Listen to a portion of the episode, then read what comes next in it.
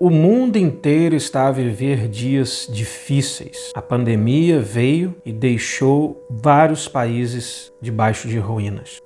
Mas a história tem nos ensinado que alguns países conseguiram vencer a crise a partir do momento em que colocaram em ação um plano muito simples: manter as esperanças e confiar em Deus. É verdade, parece ser ridículo este plano, mas os argumentos não contrariam os fatos que foram verídicos em muitos países. Por exemplo, Brasil, Argentina, Estados Unidos, Israel, Chile e tantos outros. Em alguns casos, até mesmo os governantes desses países assumiram, na época, a importância que teve a população na sua oração e fé em Deus.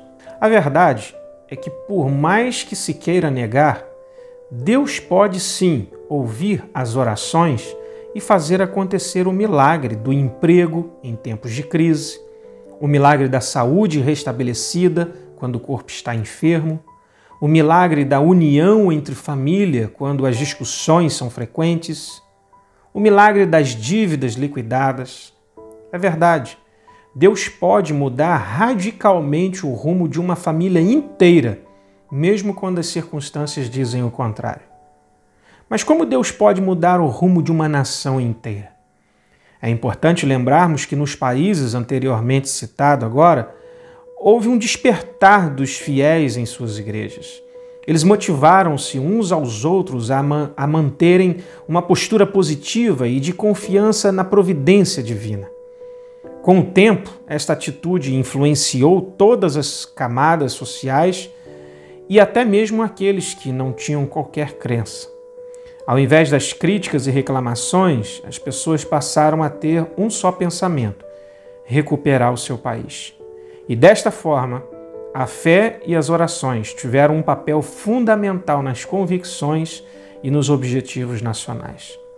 As pessoas mudaram e logo o país teve o seu rumo mudado também. Queremos dar um novo rumo à nossa nação?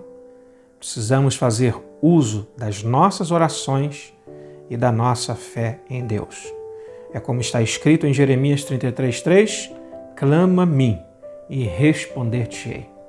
Precisamos ser um povo unido que clama a Deus, que deposita a sua fé e a sua total confiança no Senhor com certeza, dias melhores virão.